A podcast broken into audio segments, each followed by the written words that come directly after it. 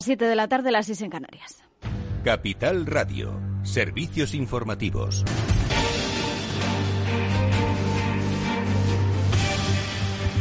¿Qué tal? Muy buenas tardes. La ministra de Defensa, Margarita Robles, ha señalado hoy que en caso de que hubiera un nuevo estatut para Cataluña, no se podrían incorporar las competencias que anuló el Tribunal Constitucional en materia de justicia, sobre todo las referidas al Consejo de Justicia de Cataluña. Lo ha dicho hoy en una entrevista en Europa Press, donde ha defendido crear un clima de reencuentro con eh, esa autonomía y no contempla además ese escenario de que el Tribunal Supremo revoque los indultos que concedía el Gobierno a los presos del Prusés. Más asuntos. El vicesecretario secretario general de Ciudadanos, Edmundo Val, ha aprovechado la venta de Naturgy para exigir al gobierno de Pedro Sánchez que regule las condiciones de la tarifa de la luz. Por favor que regule las condiciones en las que se tiene que tarifar la luz porque hace tres días hemos tenido el tercer precio más caro de los últimos no sé cuántos años en la factura de la luz y esto es algo que sí que puede, que de hecho agobia a muchos hogares españoles y nosotros hemos propuesto infinidad de medidas en este sentido, no solamente eh, bajar los impuestos, que es una de las cosas que hemos planteado, sino también calcular bien la estructura de costes, establecer muy bien cuáles son las fuentes de generación de eh, la energía eléctrica. Y el fondo australiano IFM ha asumido las ocho condiciones impuestas por el Ejecutivo español para esa adquisición del 22,7% precisamente de Naturgy. Detalles, Val Torres. Efectivamente, para culminar la OPA parcial sobre Naturgy, el fondo australiano acepta que en un periodo de cinco años la energética debe mantener su domicilio fiscal en España, además de gran parte de la plantilla. En cuanto a transición ecológica, el fondo deberá apoyar todos los proyectos de inversión verdes de Naturgy.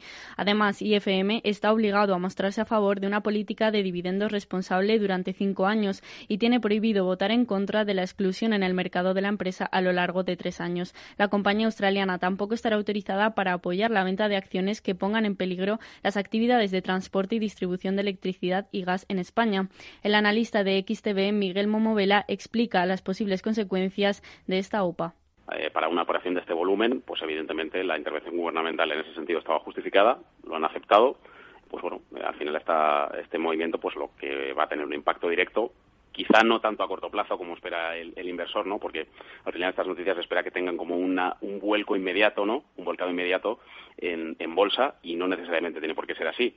Pero es verdad que a largo plazo, pues desde luego, como mínimo para, para los resultados anuales, sí que va a ser un buen, un buen catalizador de movimiento y deseablemente alcista. El pasado 3 de agosto, cuando el Ejecutivo lanzó la propuesta, el fondo australiano se mostró ampliamente satisfecho con las medidas impuestas y por ello no sorprende la ratificación de hoy. Aunque inicialmente el valor de la transacción se elevó hasta los 5.000 millones de euros, se ve reducido como consecuencia del dividendo a cuenta de 30 céntimos brutos que la energética pagó a sus accionistas el 4 de agosto y teniendo en cuenta también el dividendo abonado por Naturgy el 17 de marzo de 0,63 euros por acción. Y la ministra de Hacienda, María Jesús Montero, planea presentar el llamado Plan de Reequilibrio de las Cuentas Públicas cuando se reactiven las reglas fiscales, algo que previsiblemente ocurrirá en 2023. Después del verano estaremos pensando ya en el año 2023, pero para 2022 no creo que nadie pueda decir que en este momento no estamos ante una pandemia que ya estamos dejando atrás, pero que persiste y que, por tanto, se dan las circunstancias para que se puedan activar la cláusula de salvaguarda y no tener a todas las administraciones sujetas a unas reglas que, sin duda, encorsetan la capacidad en este momento de protección o de estímulo a, la recuperación económica. Y el presidente francés Emmanuel Macron ha asegurado que su país se prepara para administrar una tercera dosis de la vacuna contra el coronavirus. En la misma línea se pronunciaba hoy la presidenta de la Comunidad de Madrid, Isabel Díaz Ayuso, mientras desde la Comisión Europea han recordado este jueves que esa decisión de administrar una tercera dosis para reforzar la inmunidad frente al coronavirus eh, corresponde a los Estados eh, miembros, pero piden que para valorarlo sigan las evidencias eh, científicas y las recomendaciones de la Agencia Europea del Medicamento Moderna, el laboratorio que fabrica una de esas vacunas, también ha admitido que probablemente va a ser necesaria la administración de esa tercera dosis de su vacuna contra el coronavirus antes de la temporada de invierno. Hoy Sanidad ha notificado 21.387 nuevos contagios y 87 fallecidos. La incidencia acumulada baja en España en 18 puntos hasta los 615 casos por cada 100.000 habitantes. Hasta aquí este boletín informativo. La información regresa a Capital Radio mañana a las 8 de la mañana.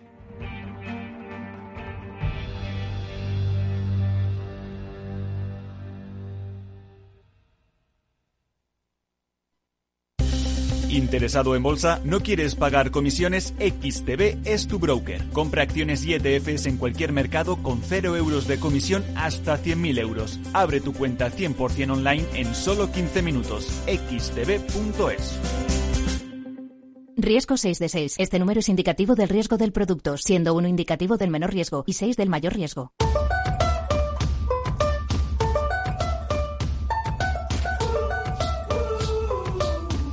Después del trabajo, After Work, con Eduardo Castillo, Capital Radio.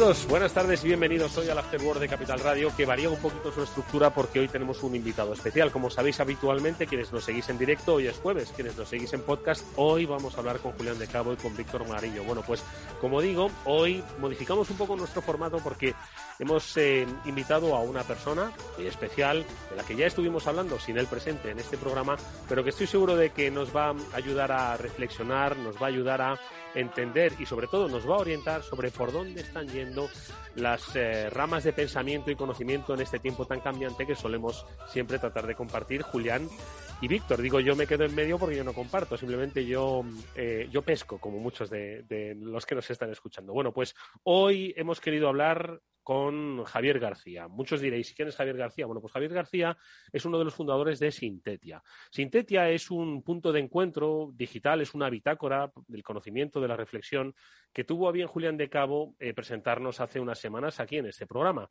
Hay que decir que a quienes hemos recomendado esa publicación, pues todos ellos nos han felicitado y nos han dado las gracias por haberles descubierto un sitio de reflexión, de conocimiento vinculado al mundo de la empresa, vinculando al mundo de la economía, el conocimiento en su conjunto, un poco más allá, alejado del ruido al que estamos acostumbrados en el día a día. Bueno, pues hoy hemos querido eh, traer a nuestro programa al responsable de mm, ese silencio de pensamiento, que es eh, Javier García, y al que enseguida saludamos, pero antes, por favor, permitidme que salude a Julián de Cabo y a Víctor Magariño. Julián, ¿qué tal? Muy buenas tardes. Pues feliz de estar aquí contigo y con Víctor como siempre y de darle la bienvenida a Javier que hace años que no lo veía físicamente. Bueno, pues me alegro mucho de que sea este programa el que vuelva a encontrar físicamente a dos buenos amigos que comparten muchas cosas en común de la vida y de la economía. Víctor Magariño, ¿qué tal? Muy buenas tardes. Hola Eduardo, Julián, audiencia, encantado Javier. Eh, qué, bueno hoy eh, tener una, visión más en esta tertulia. Bueno, pues eh, efectivamente una visión más que es la de Javier García, que es, eh, bueno, pues una persona de nuestro tiempo, digamos, de nuestro programa. Porque yo creo que hay algo en común eh, y por eso nos llamó tanto la atención el concepto de Sintetia. Hay algo en común, por lo menos, con este programa que desarrollamos o que tratamos de desarrollar con Julián y con Víctor. Y es que si uno va a Sintetia, lo metéis así en Google, Sintetia, bueno, pues encontraréis un espacio, como digo, pues de entrevistas, de reflexión, de análisis sobre muchos temas, de la economía, de la dirección, de personas, sobre el emprendimiento, sobre las finanzas, que son un poco, como digo, los que se alejan del ruido inmediato, pues que muchas veces nos está dando esta sociedad líquida a la que algunos se refieren. Bueno, pues Sintetia dice algo eh, que es clave para, para, nosotros también, que es la generosidad de compartir lo que sabes, lo que no sabes, las preguntas y tu análisis. Pues yo creo que eso es algo, Julián, Víctor, que nosotros hemos tratado de hacer aquí desde el primer día que estuvisteis eh, frente a estos micrófonos, compartir generosamente vuestras reflexiones, lo que sabíais y lo que habíais dejado de aprender. ¿no? Bueno, pues hoy por eso queremos eh, recibir y llamar a nuestro, en nuestro programa a Javier García, uno de los socios fundadores de Sintetia, al que ya sí que saludamos. Javier, ¿qué tal? Buenas tardes y bienvenido. Muy buenas tardes, muchísimas gracias por invitarme. Cuando me lo dijo Julián, digo, bueno, de cabeza os escucho, que lo sepáis, en mis largos viajes de carretera por España, porque me muevo muchísimo y siempre me escucho vuestros podcasts. Conocí a la, tertulia y con estos dos cracks, como yo digo siempre en Sintetia, mentes inquietas, ¿no? Que es lo que más me interesa a mí. Mentes inquietas. Bueno, pues Sintetia, ojo, no nació ayer precisamente, nació hace bastante tiempo. Estamos hablando ya más de una década donde pues eh, justo había una zozobra eh, financiera, social, mundial, ¿no? 2009. Y ahí es cuando, Javier, mm, ¿qué es lo que pones en marcha y por qué lo pones en marcha? Bueno, fue una cosa muy curiosa. Surge porque, mm, imagínate, de esta inquietud que podríamos tener, pues eh, en aquello, en aquel momento eran pues unas cadenas de email sobre los, los ámbitos de, de, lo que estaba pasando, pues pensar que estaba quebrando Lehman Brothers, que estaba cayéndose el mundo. Y entonces muchos de nosotros pues eh, estábamos interesados en, en, analizar todo eso, en seguir todo, contarlo, comunicarlo. Y bueno, yo ya tenía mi propia empresa eh, del mundo de las finanzas y, demás y rápidamente pues creé una empresa, metí a dos eh, compañeros y empezamos a lo que pasábamos o lo que escribíamos en un email lo convertimos en artículos y en reflexiones, ¿vale? Me acuerdo que pasamos muchos meses que no nos leían ni 50 personas, ¿no? Y ahí todo era de forma muy artesanal, pero al menos nos, nos interesaba muchísimo divulgar, ¿no? Divulgar economía, conceptos que estaba pasando, toda la crisis subprime, todas las negociaciones con las primas de riesgo en España, lo que estaba pasando también con el mundo emprendedor. Eh, todo son muchas inquietudes, ¿no? Y, y sobre todo, en mi caso, pues eh, a mí me gusta siempre decir que me gusta siempre hablar con gente que está en la trinchera, ¿no? O sea, gente que está abajo, que conoce la realidad, que te permite un poco divulgar eh, lo que está pasando, las inquietudes y demás. Y así fue naciendo, ¿no? Poco a poco eh, nos fueron citando porque hemos salido, hemos generado incluso un debate en el 2012 que, que fue citado por Financial Times, eh, por el Wall Street Journal, eh, o sea, tuvimos, y ahora mismo Sintetia, pues sí que es un portal mmm, ya consolidado, con, con, visitas y con gente, pero sobre todo mmm, muy preocupados o muy, mmm, digamos, eh, con, con, un gran objetivo, ¿no? Que es intentar acercar eh, la empresa del que viene, ¿no? La empresa del futuro, el nuevo management, qué aporta la tecnología, qué desafíos tenemos, eh, qué pasa con la gestión de personas, qué pasa con, con, la estructura de nuestra economía, con nuestra innovación. O sea, nos planteamos muchas preguntas. ¿no? Eso es lo que hoy os preocupa, Javier. Digo, en 2009, efectivamente, nos preocupaba qué iba a pasar con el mundo financiero, con Lehman, con esa toma de contacto en frío, ¿no? Con esas finanzas que al final se acercaron demasiado, demasiado ¿no? al, al ciudadano de a pie y que visteis la necesidad de tratar de entender, de explicar, ¿no? Pues más allá de ese ruido que también entonces se generaba. Yo recuerdo, entonces seguro que también Julián Víctor lo recuerdan como pues eh, esos años los titulares de bolsa copaban las primeras portadas de los periódicos nacionales, algo que no había pasado en la historia del periodismo, que decir, tenían su nicho de prensa económica, ¿no? Entonces, entonces preocupaba eso. Y hoy lo que te preocupa es eh, la empresa, la organización, la competencia. ¿Es eso lo que te preocupa hoy? Me, preocupa la, la, capacidad de afrontar el futuro. Pensar que hay una gran diferencia desde de, de, precisamente desde 2009, la incertidumbre se ha instaurado en nuestras vidas y tenemos que tomar decisiones cada vez más inciertas en contextos cada vez más complejos y bueno, que nos lo digan ahora con la pandemia, ¿no? O sea, ahora mismo saber gestionar esa incertidumbre con modelos de negocio, con empresas o con organizaciones muy ancladas en procedimientos de hace siglos, por así decirlo, que han cambiado de forma tectónica, pues implica un reto muy importante ¿no? en gestión de personas, eh, cómo este país, queramos o no, necesita bombear, productividad, necesita bombear riqueza, necesita bombear eh, no solamente crear empresas, sino que esas empresas crezcan, se reproduzcan y sean globales necesita capacidad para seguir compitiendo en productos, en servicios, en diferenciación. Entonces, todo ese tipo de cosas, eh, al final, eh, a mí es un tema que me apasiona especialmente porque creo que, que además el tipo de clientes o, la, o, los ciudadanos cada vez somos más conscientes de lo que consumimos, dónde lo consumimos, el impacto de lo que consumimos. Eh, cuanto más talento tienes, más difícil es a veces eh, atraer ese talento a ciertas empresas. Las empresas tienen que tener ya valores. Eh, estamos hablando de una nueva redefinición del management que, que yo aquí abajo, eh, que estoy constantemente hablando con empresas, sí que lo veo todo el rato, ¿no? Entonces, me preocupa que para ganarnos el futuro necesitamos ganarnos esa ventaja competitiva, esa productividad y esas ganas de hacer cosas, ¿no? Eh, y en el fondo, aunque tengamos problemas macro, eh, la micro es súper importante, ¿no? La, la, la capacidad de nuestras empresas para, para diferenciarnos. ¿no? Julián, Víctor, ¿qué os parece esa primera reflexión? ¿Compartís preocupación? Sí, compartís preocupación, porque al final siempre vuestros comentarios, lecturas van dirigidos hacia eso, hacia tratar un poco de, vamos a decir, descifrar ¿no? los escenarios inciertos hacia los que se dirige pues, la sociedad digital. ¿no?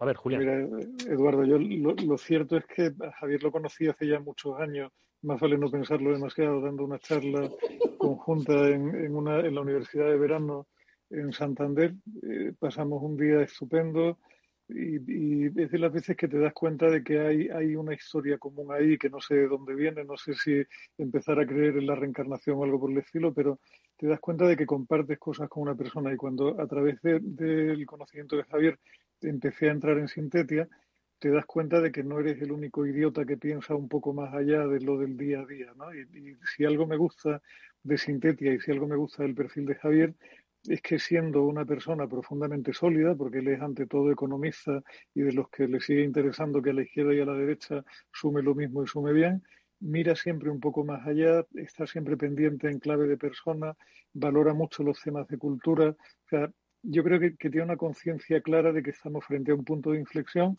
y que si lo leemos bien y, hacemos las cosas como debemos hacerlas, es un punto de inflexión que lo que deberían suponer son maravillosas oportunidades de cambio. ¿no? O sea, eh, estamos en un momento donde todo podría sumar para el gran cambio que la humanidad necesita para afrontar probablemente el, próximo siglo. ¿no? Y, para eso hace falta gente que como él tenga la capacidad de, aunar buenas iniciativas alrededor, de, sumar cerebro que empujen en una buena dirección y de compartir, ¿no? que yo creo que es la clave de lo que viene a continuación. Si, si la economía que viene no es una economía del, del conocimiento compartido, nos estaremos equivocando profundísimamente.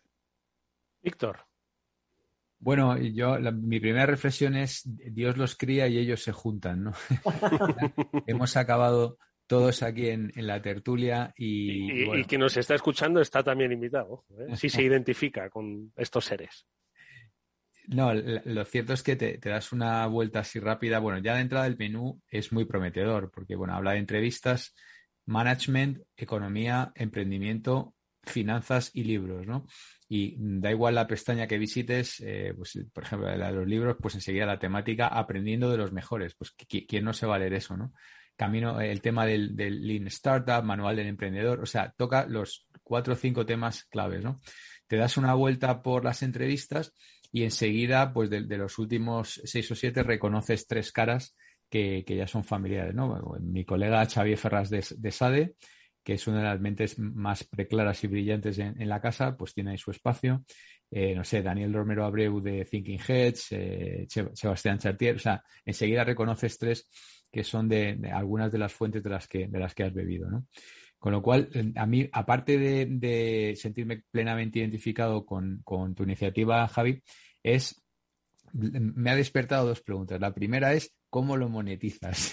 ya sabes que los de los de digital, sobre todo los de marketing. Si hay afán monetizador, ¿eh? Claro, claro, no, pero o sea, lo, primero es cómo, monetizas. Yo, perdona, pero tengo esa, esa mente transaccional o ya que, sí, que también la tengo inquieta y humanista, pero enseguida, enseguida me voy no, a... es cierto. Aquí defendemos que el humanismo y la empresa social, si no es sostenible, de poco sirve para la humanidad.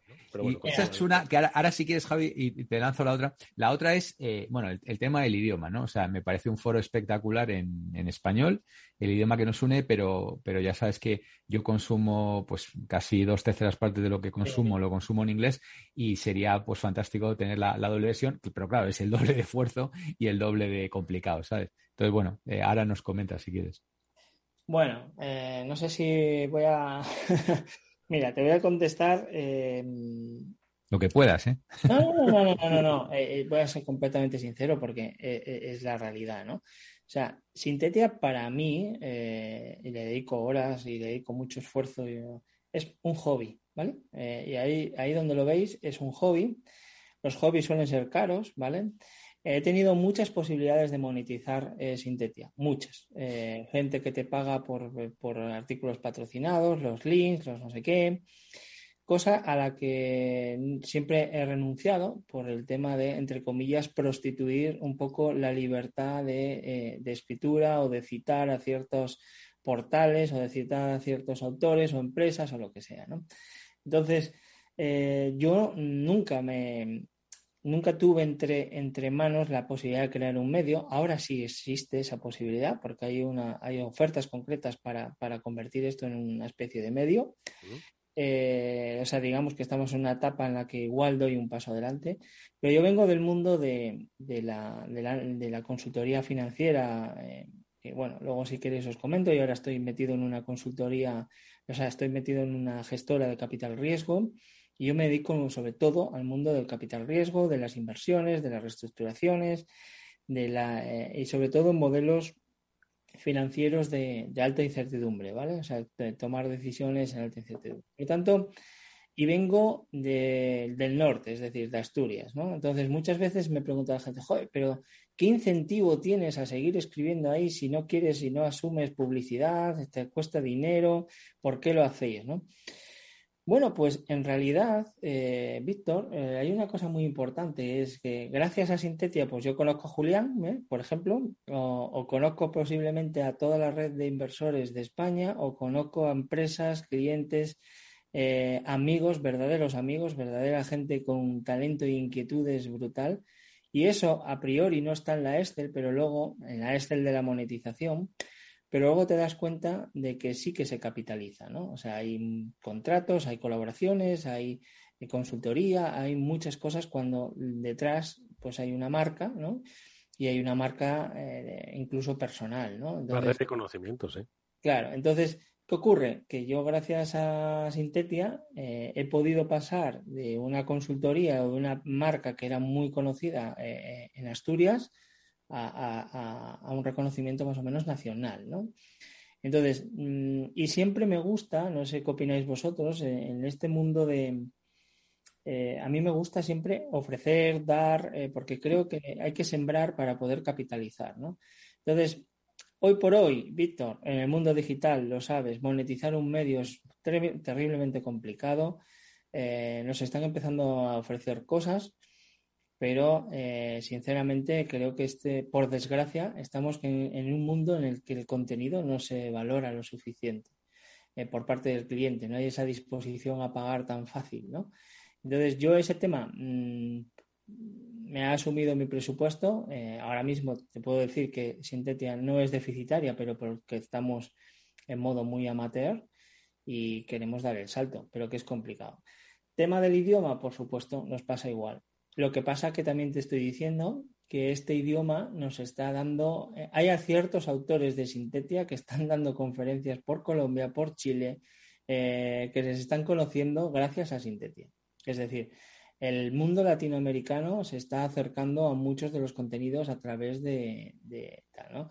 Entonces, tu amigo Xavi Ferraz, por ejemplo, es, uno de los grandes, eh, o sea, es uno de los grandes eh, autores que lo leen, ¿no? Pero hay autores que, saben muchas cosas, que están trabajando en muchas empresas y que les ha abierto eh, bastantes fronteras, ¿no? Entonces, no hay mejor cosa, no hay mejor carta de presentación quizás a veces para trabajar en la consultoría avanzada o para trabajar en, este tipo de negocios que, exponerte, que, que transmitir lo que sabes, que tus dudas, tus impresiones, lo que estás haciendo. Entonces, eh, es casi un paraguas de marketing, pero siempre sin prostituir los valores, ¿no? Que es lo que para mí era clave.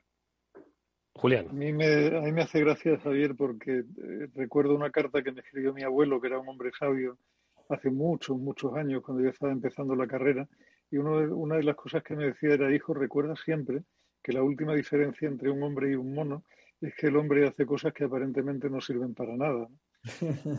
Y, creo que, si algo si algo bonito tiene Sintetia y que o sea, y que a mí particularmente me llena muchísimo es mantener ese punto romántico de la época inicial de Internet, aunque aunque Sintetia no haya nacido en los inicios de Internet, pero mantiene muy bien ese espíritu limpio de ofrecemos, colaboramos, cooperamos, nos entendemos, nos reconocemos unos a otros porque hablamos el mismo idioma y eso para nosotros tiene un valor que tiene un retorno que da mucho más allá del, retorno económico directo y concreto. ¿no? O sea, yo creo que al final, cuando uno tiene, como tienes tú, una, una estructura bien montada, come caliente todos los días, tiene una hija a las que puede atender, ¿qué, más necesita realmente? ¿no? Al final, e, ese, ese dar algo es hacer lo que decían los Beatles en la última estrofa de su última canción, que era resumir toda una filosofía de vida, ¿no? The love you take is equal to the love you make.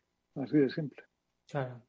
Pues eh, no, perdón, Javier, adelante. Es que iba mm, a comentar que lo apuntaba antes, ¿no? Efectivamente, nuestro invitado hoy eh, no solo es un, un, compartidor de conocimiento a través de Sintetia, sino que es un economista, es financiero y además en el área del capital riesgo, a través de la dirección de finanzas, como lleva en Lua Fund, que es una gestora de capital riesgo, y también en otra consultora como es Samsung Finanzas, con el que, si no me equivoco, eh, asociado con Enrique González, con el que has escrito un libro, La Bruja Emprendedora, de la que, del que ahora sí, sí queréis hablar. Pero mm, responde a Julián un poco su reflexión sobre su sabio abuelo.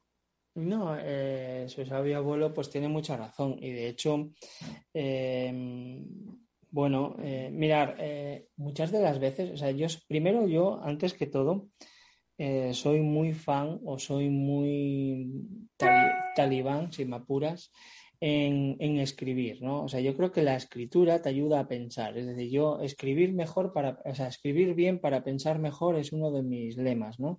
El hecho de poner las cosas eh, blanco sobre, sobre, negro, exponerte, eh, yo que estoy muy metido en las finanzas vinculadas al mundo de la incertidumbre, hay muchas preguntas y hay muy pocas, eh, a veces hay muy pocas respuestas. Entonces, ser capaz de estructurar tu pensamiento, de, compartirlo, de, enfrentarte ¿no? a, la realidad de, de, que te lean, de, pues eso a mí, sinceramente, me motiva ah, y me hace, me enriquece personalmente. Y ya no te digo nada las entrevistas, ¿no? La posibilidad de, dice, joder, yo es que no soy periodista, yo no soy como Eduardo, no soy periodista, pero, pero a la hora de preguntar, lo único que pregunto son cosas que a mí me interesan o, que creo que pueden ser interesantes. Entonces, yo es cierto que no estoy preparado para tener una entrevista como las que puede tener Eduardo en directo, pero mm, trabajamos las entrevistas, no, trabajamos las entrevistas eh, por escrito, eh, hago, o sea, mi objetivo ahí es divulgar lo que el entrevistado tiene, ¿no? O sea, ¿qué, qué, qué puedo aportar ahí, ¿no? Yo eso te iba, te iba a decir, mira, que por fortuna no haces entrevistas como yo, porque así no asesinas a la audiencia como yo suelo hacer a veces, ¿no? Eh, pero yo sí que te quería preguntar cosas precisamente de esas entrevistas. Dices que te preocupa el devenir de la empresa, el devenir de los cambios, la incertidumbre en el que nos vamos a mover, ¿no? Nos han puesto los filtros estos de Zoom, ¿no? Que nublan nuestra espalda. En realidad tenemos todos un filtro nublado sobre el futuro, ¿no? Lo podemos definir. Entonces yo te quería preguntar, ¿no? A, raíz de todas esas entrevistas que haces, em, ¿qué es lo que te cuentan? ¿Qué es lo que te cuentan? ¿Qué es lo que te han contado? ¿Qué es lo que piensan? ¿Qué es lo que cree la gente eh, con la que has hablado últimamente? ¿Qué es lo que han dejado de creer? Compártelo con nosotros. Sí, además, si, os dais cuenta, los perfiles son muy diferentes, ¿vale? O sea, puedo, puedo hablar un día con una persona que está vinculado a temas de capital riesgo en fase muy semilla, es decir, la dificultad de lanzar un proyecto desde cero en España, conseguir financiación, qué errores se pueden cometer, eh, qué ámbitos, bueno, pues qué falla como país a veces en nuestras instituciones, nuestro sistema financiero, nuestro sistema a veces fiscal, pues para lanzar proyectos eh, con, la tecnología.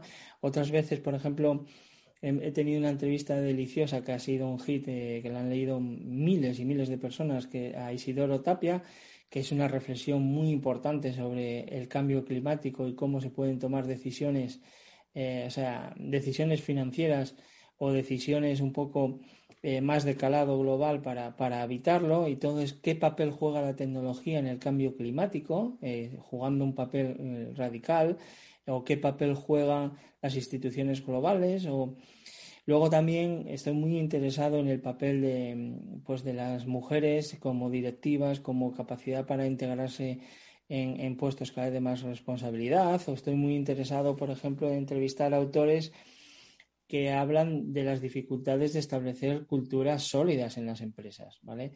O sea, por mucho que queramos, no, la cultura, la cultura se forja con personas, con relaciones. Me preocupa, fijaros, eh, y voy a sacar un tema que, parece, parece un poco esotérico, pero es así. Me preocupa mucho la sensibilidad, la empatía, las relaciones personales en la empresa. ¿Por qué? Porque Yo creo que el modelo Gordon Greco, el modelo del jefe psicópata, el modelo financiero, eh, ese modelo está agotado. Es un modelo eh, que mata la creatividad, que mata la capacidad para, tomar decisiones en contextos de incertidumbre. Y creo que hay toda una redefinición de cómo hacemos las cosas. Entonces, me gusta entrevistar a gente eh, o bien que tiene cosas que está cambiando o reflexiones interesantes. Y lo que un poco decía antes Julián, eh, el cambio eh, que se está gestando y que se está viendo desde el primer consumidor hasta la última empresa es radicalmente importante. Por ejemplo, un tema que me está obsesionando últimamente es hoy por hoy, una empresa de capital o un fondo de capital riesgo o una compañía que quiera levantar dinero para financiar su crecimiento económico, eh, si no cumple los criterios ESG, que es básicamente son criterios de impacto ambiental, es decir, son compañías que saben muy bien cuál es el impacto ambiental, social y de gobernanza que generan sus inversiones. Hoy prácticamente eso, sin tener esa sensibilidad eh, medioambiental, prácticamente no hay fondos fuertes que puedan invertir en ti. Es decir, hoy por hoy hay una oleada de, de, capital riesgo a tecnologías limpias, a modelos de negocio cada vez más limpios, sostenibles, con mayores impactos. Y entonces está empezando a llegar esa preocupación a los grandes mercados financieros. ¿no? Entonces, tener proyectos que cada vez más estén orientados a esa sostenibilidad va a ser absolutamente crítico. Y, la sostenibilidad está en todos los campos, eh, desde la salud hasta, hasta cualquier producto agroalimentario, tecnologías, eh, hay muchos campos, es muy transversal. Y eso sí que yo estoy viendo como una efervescencia absoluta y creo que este es el camino que España necesita. Muy interesante eso, ¿eh? ¿eh? porque hay muchos que sitúan el debate de la sostenibilidad en el debate de la propaganda fácil, ¿no? Cuando estamos hablando ahora mismo sobre los fondos, ¿no? Y que tienen que ser eh, sostenibles, transversales, diversos y limpios, ¿no? Entonces, yo creo que está muy bien, ¿no? Que de alguna forma, pues como decía yo al principio, ¿no? Que, los debates que hay, pues eh, se, les, se les desprenda del ruido para ver cuánto peso real tienen en, en, la economía, ¿no? Y ese es el problema a veces, ¿no? Que tenemos, que hay demasiado ruido y que debates que quizás son reales, certeros, pues se distorsionan precisamente por el ruido. A ver, Víctor. Sí, no, yo estaba escuchando a Javier. A ver, nosotros también, eh, muchos de los puntos que, que habla en su, en su blog o en, no sé cómo llamarlo, en su página, en su, en su centro de conocimiento, pues los hemos tocado, ¿no? Pero sí que es verdad que siempre aquí intentamos buscar, o por lo menos yo, un puntito disruptivo, un puntito desagregador, ¿no? El otro día hablábamos de lo del famoso este de la carne, ¿no? La carne contamina mucho, pero contamina mucho más lo digital, por ejemplo. Eh, blockchain es una, tecnología tremendamente contaminante, ¿no? Y hay por ahí mucho enamorado, hay hasta una asociación en España de blockchain. Eh, hablábamos del, tema de la ropa circular, que resulta que, pues resulta que va a contaminar más que usar más veces la ropa. Entonces, eh, siempre en este programa intentamos buscar un poco el puntito disruptivo, ¿no? dentro de la, de la disrupción. a ver, me, me, encanta, Javi, haberte conocido porque mm, yo después de haber dado muchas vueltas por este mundo de Dios, pues acabo de terminar en una startup que casualmente eh, acaba de estar eh, siendo inyectada pues una importante suma de capital riesgo y que además es un negocio tremendamente disruptivo, con lo cual eh, si quieres sacar esta conversación de aquí y tener una conversación paralela, queremos disrupcionar ni más ni menos que la educación ejecutiva en el mundo. Esa es nuestra misión. Disrupt Executive Education. Eh, entonces, bueno, eh, con, el permiso de Julián, que, que, también sabe que, estamos ahí, ¿no? Entonces, es un tema. Este programa es, es, un, es un, punto de networking. Si esto nunca lo hemos ocultado. Puro, ¿eh? nunca lo hemos ocultado. De hecho, Víctor, tenemos que hablar. Pasarme la tarjeta. A ver, fíjate que a, a, mi edad, ¿no? Que ya sabe Eduardo y Julián que somos maduritos digitales, que nos autobautizamos así hace años pues eh, fíjate, después de haber pasado por grandes multinacionales, por empresas familiares, por Google, eh, pues ahora de repente una startup, porque es que no me he podido resistir. O sea, era una propuesta tan chula, tan, tan ambiciosa. Y para mí es como, me siento, me siento otra vez como si volviera a Google, ¿no? Porque mis dos años en Google fueron como seis en cualquier otra empresa y ahora es que todo cambia día por día, ¿no? De repente pues ayer me entero que nos van a sacar un canal en Amazon Prime de pago, ¿no? Para nosotros y que van a producir una serie en Netflix de 5 millones de dólares. Entonces, estas cosas, este, este punch que te da así de repente, joder, esto, esto no me pasaba en ESADE, ¿no? O sea, me, me pasa ahora en de Power MBA, ya lo, vamos a Ya lo ha dicho, ya lo ha dicho, ya lo ha dicho. Entonces, es, es, como volver a nacer otra vez, ¿no? A pasar los 50. Es, es, una sensación maravillosa, ¿no? O sea, que entiendo que tú que estás en el otro lado valorando estas cosas también lo... lo es, es, apasionante, ¿eh? Yo ahora mi, mi, mi reto con, con Lua, que, que además vamos a compañías también de alto crecimiento, o sea, no invertimos, porque sí que creo que en España hay como una red bastante relevante para inversiones tempranas, pero en realidad hay un vacío importante que es eh, de cómo llevar a compañías ya en el crecimiento, hacerlas globales, internacionales y que luego ya puedas ir al tipo private equity donde te puedan meter una cantidad muy relevante. Pero, o sea, digamos que tenemos los dos extremos, pero en crecimiento eh, España tiene un déficit importante de fondos. Nosotros desde el principio fuimos ahí eh, y además no solamente en tecnología, sino que la tecnología es algo transversal, es un vehículo, lo sabes bien, es, es algo que tiene que ayudar a crear algo más. Entonces, mmm, claro, para mí es, es, a mí me apasiona el mundo este que tú estás contando. ¿vale? Yo, fíjate que nosotros en los últimos cuatro años yo he estado en aproximadamente unas 300 operaciones financieras, eh, más o menos, eh, con el equipo. Y claro, es que estoy viendo todo tipo de sectores, todo tipo de efervescencia, de necesidades, de grandes compañías que están abriendo sus pequeños fondos corporativos, pequeños entre comillas, de 50, 60 millones, para eh, participar en startups, para abrirse y asumir esa innovación. Es decir, la innovación abierta de verdad ocurre cuando una gran compañía que está cerrada e eh, coge y se invierte dinero y quiere aprender con las startups, ¿no?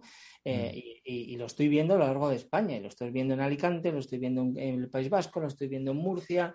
Entonces, esto es completamente apasionante, ¿no? Y además las puedes acelerar, porque cuando tú tienes como un socio estratégico industrial dentro de casa que además te puede ayudar y te puede meter clientes, que es, es la, la base de la sostenibilidad, pues eso es fundamental, ¿no? Entonces, en Lua, eh, que nos estamos especializando en esto, pues eh, creemos que, que, hay un discurso de país ahí, ¿no? Eh, ese tipo de compañías que puedan crecer y que podamos atraer, ¿no? Y para mí, si no estamos en este discurso, no vamos a poder tener un país moderno que, que, realmente tire de locomotora. Lo siento, la productividad, el futuro, la competitividad está ahí. Es que no hay otro camino. Hacer crecer a las compañías. El otro día estaba analizando un artículo eh, académico donde se demostraba que las empresas de alto crecimiento, es decir, aquellas que pasan de 30 empleados a 200, pues fueron las o este crecimiento de, medio de 30 a 200 generaba aproximadamente o capturaba eh, el 80-90% del crecimiento del mercado de laboral, ¿no? Es decir, de poco sirve si nos nacen empresas que no son capaces luego de desarrollar, ¿no? ¿Qué necesitamos para eso? Y eso es un poco el reto de la pregunta. Igual que decía antes Eduardo, el discurso de la sostenibilidad, pues hay un discurso también que hay que profundizar en el de la innovación, el de la tecnología. O sea, hay, creo que hay muchas cosas que se cuentan mal o que nos quedamos en el titular o en el tuit, ¿no? Entonces, eh, esto que decías de qué industria es más contaminante, que no, o sea, ya esa, esa contraintuición es apasionante porque en realidad es pensamiento crítico, que yo creo que hay mucha gente que tiene la capacidad para, para, para explicarlo y tener foros en los cuales sin tapujos y sin publicidad o sin, digamos, sin intereses raros, pues oye, mira, estas son las opiniones, ¿no? Y ya está. Siempre desde lo constructivo, ¿no? Cómo me llena de satisfacción lo que ha dicho, porque nos, nos, de Power MBA tiene tres años y medio y vamos por los 165 empleados y igual este año terminamos en los 200. o sea que... Empezaron siendo 30, bueno, empezaron siendo 4, según los anuncios, sí. empezaron siendo 4. Me ha gustado esa métrica, me ha gustado. Julián. Nada, a mí la verdad es que o sea, no, no puedo estar más de acuerdo con, con, lo que anda comentando Javier. ¿no? A mí me, me esto, esto que decía él particularmente, el fenómeno tan interesante que se produce cuando la gran empresa se atreve a invertir en, startups montadas por gente joven, que por lo que estoy viendo además en los últimos años entre mis alumnos del IE, son, suelen ser startups que vienen imbuidas de esa necesidad que sienten los jóvenes de ahora de cambiar el mundo a mejor. ¿no? Yo cada vez veo más iniciativas que son verdes que están dirigidas a impulsar un consumo más responsable, menos contaminante, mucho más eh, beneficioso para el medio ambiente. Y al final, yo creo que, es una buena manera de, infectar de alguna forma desde, desde esa célula pequeñita que es la startup en la que invierte todos esos valores nuevos que creo que son fundamentales no solo para tener éxito hoy, sino para, para la viabilidad de cara al futuro de la humanidad. Es que nos estamos jugando algo mucho más serio que el éxito a corto plazo en los negocios. ¿no? Y, ese infundir sentido crítico es una cosa que hemos hecho muchísimo en este programa, Javier, donde, donde nos gusta mm. eh, analizar con pausa pero cortarnos poco. Es decir, o sea, yo creo que, que la audiencia de este programa es afortunadamente lo suficientemente madura como para que se puedan exponer argumentos en pro y en contra sin que nadie se raje la vestidura, se escandalice y simplemente se tomen como puntos de referencia para elaborar un pensamiento propio, que es lo que cada uno de nosotros como directivo debería tener. Oye, Javier, y, de los temas eh, eh, digitales que nos gusta y mucho hablar aquí, eh, o bien a través de Sintetia o bien a través de tu prospección está eh, como un, buen Sherpa, un explorador, un pionero, un, batidor, lo que quieras. ¿eh? ¿Qué te parece? ¿Cuáles ¿Dónde están ahora mismo las, las, preguntas sobre lo digital, independientemente de lo que haya venido o no la pandemia a revolucionar? ¿Dónde fijamos el foco? Sí, a mí lo que me está pareciendo apasionante, no sé, hay Víctor o Julián que opinan, pero yo, por ejemplo, estoy viendo lo que verdaderamente me está pareciendo apasionante es la digitalización en la industria, ¿vale? Lo que es la trazabilidad de todos los procesos, el control. Em, porque fijaros que uno de los grandes retos que tiene cualquier compañía o cualquier organización y a la sociedad es la escalabilidad, es decir, cómo puedes hacer más con menos, ¿no? Por un lado, ¿no? Entonces, ese incremento de productividad y competitividad al final no puedes hacerla sin tecnología. La tecnología al, final lo que te permite es estructurar la información, aprender, eh, te permite tener todo el control y todo lo que se llama la trazabilidad de cada uno de los procesos y demás. Entonces, esa parte eh, se ha llevado un chute muy fuerte en la digitalización, ¿vale? La digitalización es algo más que tener un móvil, es algo más que hacer una videoconferencia con Zoom y también aborda un tema que, es crítico en Julián, que es no va, no va a haber digitalización eh, de verdad poderosa sin, si no digitalizamos la mente de las personas, es decir, esa cultura dentro de la, Es un problema cultural también, ¿no? Y lo mismo pasa cuando queremos impulsar la creatividad o queremos impulsar, eh, tener la capacidad para, para hacer cosas dentro de una compañía diferentes, ¿no? O sea, la digitalización no solamente es un tema de tecnología y de dinero, sino que es un tema también de, cultura. Pero al margen de eso, eh, fíjate, lo que creo que la digitalización puede aportar es todo un gran, eh, que lo estoy viendo eh, fundamentalmente, un gran avance en cuanto a aprender de los datos. Es decir, no solamente hay cosas que se pueden medir, hay cosas que no se pueden medir, pero lo que sí que se necesita cada vez más para tomar mejores decisiones es eh, tener precisamente esos datos y aprender y convertirlos en conocimiento. ¿no? Entonces, mm, hoy por hoy, mira, yo hace unos meses, un emprendedor español, ¿vale?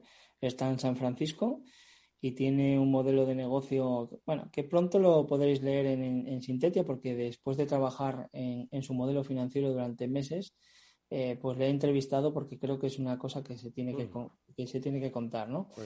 Pero para que veáis cómo es, ¿no? Em, imaginaros que hoy por hoy lo que son las grandes, las grandes plantas eh, industriales, los grandes centros industriales tipo, imaginaros una central nuclear o, algo así, son, son plantas críticas en el mundo industrial, ¿vale? Eh, hoy por hoy eh, hay un déficit muy grande en cuanto a asegurar el riesgo industrial de ese tipo de compañías. ¿Por qué?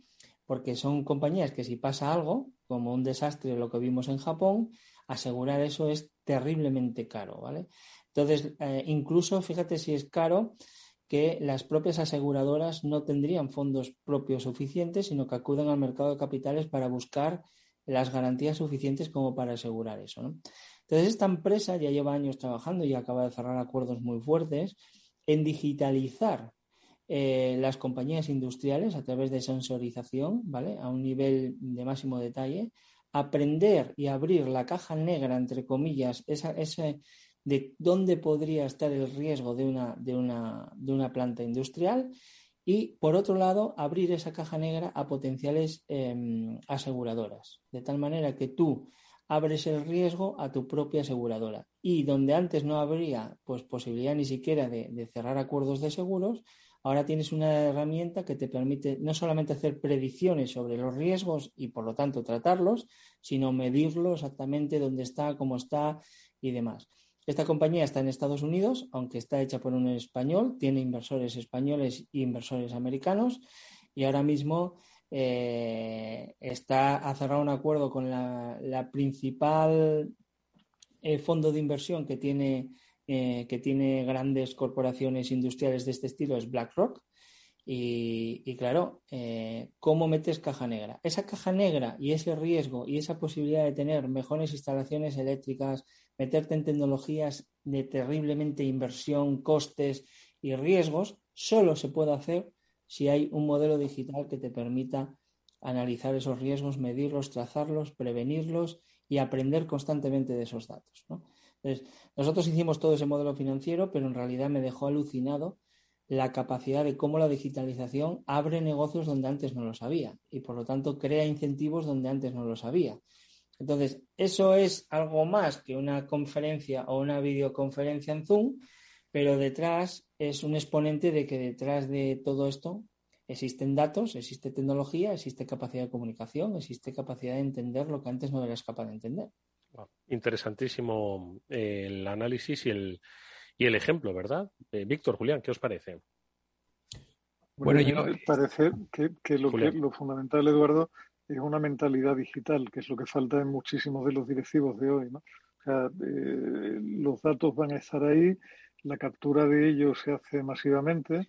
Falta muchas veces esa, esa visión que comentaba Javier de, de, o sea, de, leer las cosas en clave de oportunidad. ¿no? O sea, yo hace justo dos días he tenido una reunión con un socio mío en una historia que ya os contaré en algún momento y analizando con él una cosa que estábamos haciendo, se lo decía, digo, mira, eh, Depende de cómo lo quieras hacer, lo que podemos tener delante es un negocio de consultoría que está muy bien, pero que al final tiene el techo que tiene porque escala en personas, con lo cual va, vas a crecer a los ritmos que vas a crecer con toda la problemática que eso tiene asociado, o puedes meter tecnología y en ese caso puedes atacar un mercado mucho más masivo de una forma donde puedes escalar 50 veces más, que es lo que queremos hacer, una cosa o la otra, porque al final son caminos distintos, ¿no? Y, pero eso, eso depende de esa mentalidad digital, de ese saber lo que la tecnología aporta y saber que esas herramientas están ahí a disposición de cualquiera que, quiera sacar partido de ellas.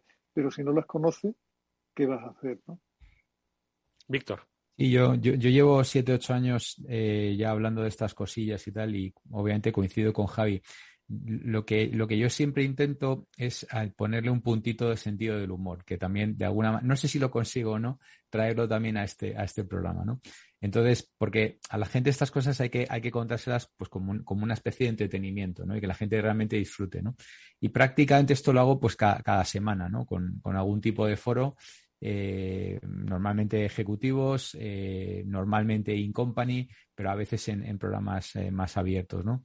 Y, y llevo 7, 8 años y casi, casi, casi cuento lo mismo y noto que sigue impactando brutalmente a la gente. Entonces es como si nunca hubiera empezado a hacerlo, porque, porque no, no acabo, o sea, es como, digo, pero vamos a ver, si estos son los mismos chistes que contaba hace siete años y la gente se sigue riendo, eh, porque, ¿sabes? Es decir, cuando digo, a ver, ¿qué es un líder digital? Y lo explico y tal, pues mira, no es escuchar la música en Spotify o, o, tener cuatro perfiles en redes sociales o tener el último iPhone. Ja, ja, ja. Y, joder, macho, no sé. Eh, y la gente sigue sorprendiéndose de, de pues no sé, de, de, de, todas las contradicciones. Yo siempre voy buscando, como he dicho antes, las, las contradicciones, ¿no? Pues, pues a Apple le doy muchas collejas, Julián lo sabe, ¿sabes? Eh, alguna Amazon, a, Amazon, Amazon collejas, todo el día. últimamente me, encanta darle collejas a Apple, ¿no? Pues sobre todo ahora con la nueva política esta que ha sacado, que resulta que es todo mentira, que lo sacan para, para, para beneficiarlo, ¿no? El tema de la privacidad y tal y cual. Entonces eso me encanta, me lo paso, me lo paso. Al único que no da collejas es a Google, ¿verdad, Julián? A Google no da collejas. No hay collejitas. Pero, pero sí, sí, a todos en general le cae una muy grande que es el tema de los impuestos y tal, esa sabéis que la doy con, con frecuencia. Pero, pero veo que la gente sigue sorprendiéndose y, siguen un poco en, el, tema este, ¿no? Lo que decía hace un momento Javier, ¿no? Es que ser digital no es tener un iPhone y tener un tal, ¿no? O sea, es lo mismo. Mm. Amigos, que, mm, que hasta aquí hemos llegado. ¿Sí? Eh, hoy nuestro programa llega hasta aquí eh, porque ahora, por otro lado, ojo, eh, os invito a que veáis la próxima cita que nuestra invitada Belén Polanco nos va a contar, porque se... ¿habéis ido al hipódromo últimamente? No, ¿verdad? Bueno, pues si lo escucháis vais a tener una oportunidad muy interesante para ir, porque allí el festival Passion Play, con todas las medidas de seguridad, pues oye, quiere poner en valor pues las noches de Madrid, insisto, con todas las medidas de seguridad. Enseguida vamos a hablar con la directora del festival, pero antes eh, no quiero nada más que agradecer, por supuesto, a Julián y a Víctor, como siempre, que han tenido su cita habitual con los oyentes, pero especialmente a, Javi García, Javier García, el eh, fundador, eh, creador de Sintetia, que nos haya acompañado y que esta no sea la última, sino la mm, primera de otras tantas muchas que estoy seguro va a ser muy interesante que puedas compartir y al que, por supuesto, seguiremos intensamente esas publicaciones que vayan desarrollándose. Javier, muchísimas gracias, de verdad. Ha estado muy interesante estas reflexiones que nos han hecho reflexionar y te esperamos próximamente por el programa. Ah, muchas gracias a vosotros. Viva el rock and roll y darle caña a la mente inquieta. Que sepas que hay mucho rock and roll en este programa, ¿eh? que ellos son maduritos digitales, pero amantes de buena música. Gracias, Javier. Un abrazo, amigos. Julián, Víctor, muchísimas gracias, amigos. Un abrazo a todos. Un placer este rato. Gracias. After Work con Eduardo Castillo. ¿Te sientes atraído por invertir pero no sabes por dónde empezar? XTB, el broker líder en el mercado europeo con más de 300.000 clientes, pone a tu disposición la mejor oferta del mercado. Cero comisiones en la compra y venta de acciones y ETFs de todo el mundo, hasta 100.000 euros mensuales. El proceso es muy sencillo. Entras en xtb.es y en 5 minutos abres una cuenta completamente online. Además, dispondrás de la mejor formación del sector a tu disposición, análisis del mercado y atención al cliente en castellano y disponible 24 horas al día. Con XTB invierte en calidad, oferta, confianza y seguridad. xtb.es. Riesgo 6 de 6. Este número es indicativo del riesgo del producto, siendo uno indicativo del menor riesgo y 6 del mayor riesgo. After Work con Eduardo Castillo. Bueno, pues como os decíamos eh, antes, vamos a hablar de una cita ineludible para recuperar esas noches de verano de Madrid. Y además, ¿en qué escenario? En el hipódromo. El festival Passion Play mañana abre sus puertas pues para todos aquellos que os guste la música, que os guste el buen ambiente, que os guste la gastronomía y sobre todo hacerlo en dadas las circunstancias en unas eh, medidas de seguridad siempre siempre controladas. Vamos a daros un par de pistas. Venga, estos últimos minutos de programa con la ayuda de Belén Polanco, que es la directora de Passion Play, este festival eh, que como decimos comienza mañana o que se va a prolongar, pues julio, agosto y septiembre si no me equivoco. Belén, ¿qué tal? Buenas tardes. Buenas tardes. Efectivamente. un poco. Mañana empezáis, ¿no? Mañana viernes 16 arrancáis. Arrancamos con India Martínez y, estamos hasta el 31 de septiembre. El mes de agosto vamos a hacer conciertos más pequeñitos, también para artistas más emergentes, que creo que también merecen estar en, toda esta vorágine de festivales que hay en Madrid y, en septiembre volveremos con los grandes. Oye, pues cuéntanos un poquito el plan. A ver, eh, conciertos de tarde-noche, porque el hipódromo por la tarde-noche en verano en Madrid es una maravilla. Entonces, a ver, bueno, es un, espectáculo. es un espectáculo la puesta de sol aquí, que aquí, ahora que estamos montando, o sea, es impresionante. Qué maravilla. Y, y el plan es, pues, venir tipo ocho, ocho y media, tomarte algo, comer algo y a las 10 pues ver el concierto del artista que sea en ese momento y cuando acabe el concierto, once y media o así, pues sentarte en esta terraza maravillosa que hemos montado a tomarte una copita tranquilamente con todas las medidas de seguridad porque estamos en un momento muy delicado y desde luego nosotros estamos en formato COVID 100%. Mm. Entonces, y que hay además eh, lanzaderas desde Moncloa, quiero decirte que puedes no coger. Hay lanzaderas desde las siete y media y hasta las dos de la mañana. Y las dos últimas eh, lanzaderas van a Cibeles. Ya sabes que por la noche el metro deja de funcionar y en Cibeles están todos los búhos. Oye, pues eh, creo que es una muy buena oportunidad pues para esas tardes, eh, tardes, noches de Madrid, que además, como bien dice vuestro hashtag, Madrid sigue sonando. Sigue sonando. Y fíjate, me, yo siempre decimos que como estos de lo digital nos han quitado la ñ, me encantaría que también fuese Madrid sigue soñando. Sigue soñando. ¿Verdad? Estupendo. Mira, no, no, lo había pensado, pues hay que ponerlo. Pero podría ser. Oye, hoy, no, hoy no, perdón, mañana, mañana, mañana. 16, India Martínez, pero ojo, amantes de la música española, La Oreja de Van Gogh, también Revolver, OBK que he visto, y La Mari de Chambao con José Mercé, o sea que ahí hay un cartel, esto es lo que, lo que resta de julio, ¿verdad? Sí, sí, sí, bueno, y no te olvides de Bonnie Tyler, por Dios. Ah, bueno, es verdad, por favor, sí, que me lo he dejado, que me lo he dejado. Efectivamente, efectivamente. Tenemos también para los más jóvenes Ana Mena y Miriam Rodríguez y Marta Habéis cogido todas las generaciones, Sí, hemos cogido de, de todo. Y además, ahora que, estoy hablando contigo, tengo que agradecer a todo el mundo la paciencia que ha tenido, porque esto ha sido como la obra del Escorial, el adaptar todo esto y la gente ha tenido que, que, ver que hemos cambiado planos, que se han cambiado cosas y desde aquí les quiero dar las gracias a todos por su paciencia. Hombre, Belén, lo que nosotros eh, os eh, animamos y os deseamos toda la suerte del mundo porque sabemos que estos tiempos eh, no han sido fáciles y mucho menos para lo que es la organización de eventos, eventos en no, no, no. Entonces, está muy bien la iniciativa. Además, habéis reivindicado el festival como un festival seguro. sí y además es algo que, forma parte de lo que es el propio programa. Es decir, no, no, somos COVID-free, no, no, es que es un festival seguro. ¿no? yo creo que os, os, os, damos la enhorabuena y animamos a la gente a que, a que apoye ¿no? estas iniciativas que, si bien no se nos olvida, pues que las cosas siguen todavía complicadas, podemos ir retomando con seguridad la vida. Entonces, entiendo que ha sido complicado, pero también un reto, ¿no, Belén? No, no, ha sido un reto, vamos, que que ya te digo yo que ayer yo le decía a los de las ambulancias, por favor, traed una ya para mí, que voy a infartar. Pero no, ha sido un reto, pero ha sido muy bonito. De hecho, ha vuelto a sonar con muchos festivales maravillosos que hay en Madrid, pero nosotros queremos contribuir a que siga sonando y soñando, como tú dices. Entonces, bueno, fue así, se nos ocurrió, como dale al play y vamos otra vez. Bueno, pues eh, ahí está, darle al play. Eh, se pueden comprar entradas a través de Internet y a través de los eh, centros de distribución. ¿Se pueden comprar las entradas allí mismamente, en el hipódromo? Sí, también. Ah. También. Sí, tenemos una taquilla. Hombre, la mayoría, ya sabes que ahora todo es online. tenemos dos tiqueteras, o sea que es muy fácil adquirir las entradas. Pero si alguien quiere, aquí también hay entradas. Por cierto, ¿hay carreras del hipódromo o, durante.? no, hay, carreras. ¿Hay, carreras nocturnas de estas o no? Hay carreras nocturnas los jueves y los sábados. Nosotros ah. vamos al contrario de las carreras. De las carreras. Sí. Sí, bueno, demasiadas emociones en un día. Si estamos hablando de ir a cenar las carreras, el concierto y luego la copa. No, no, ya. Vamos a equilibrarlo, ¿no? bueno, pashandplayfestival.com, ahí tenéis la referencia. Eh, todos aquellos que estéis en Madrid, oye, animaros porque merecerá la pena. Sí. Si, no es el hipódromo, es el concierto. Si no es el concierto, es la copa de después o la cena de antes. Cualquier cosa va a merecer la pena en Pass Play. Y a quienes eh, no seáis de Madrid, pues esta es una muy buena excusa para hacerlo.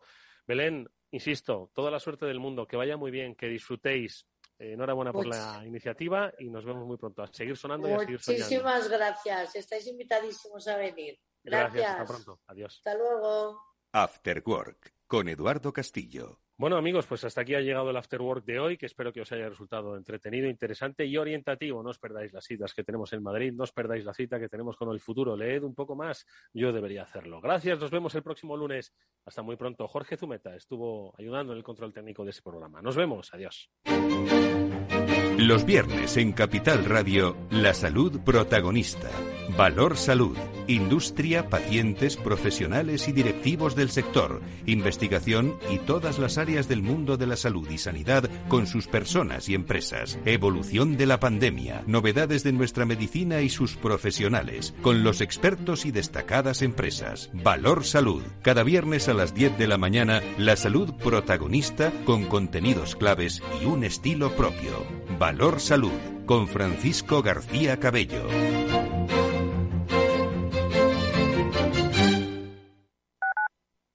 Tu radio en Madrid 105.7, Capital Radio. Memorízalo en tu coche. Gráficas Naciones. Más de 50 años de experiencia en el sector de las artes gráficas. Apostamos por la última tecnología tanto en impresión offset como en digital y gran formato. Realizamos todo tipo de impresión. Tarjetas de visita, folletos, libros, vinilos, decoración y montaje de stands. Más información en el 91 629 2145 o en gráficasnaciones.es. Todos los lunes de 11 a 12 de la mañana en Capital Radio tienes una cita con Rock and Talent. Un programa diferente que combina el talento con las canciones de rock más inspiradoras. De la mano de Paloma Orozco conocerás gente emprendedora, las startups más novedosas y las ideas más originales del mundo de la gestión. Rock and Talent. Los lunes nunca fueron tan sorprendentes.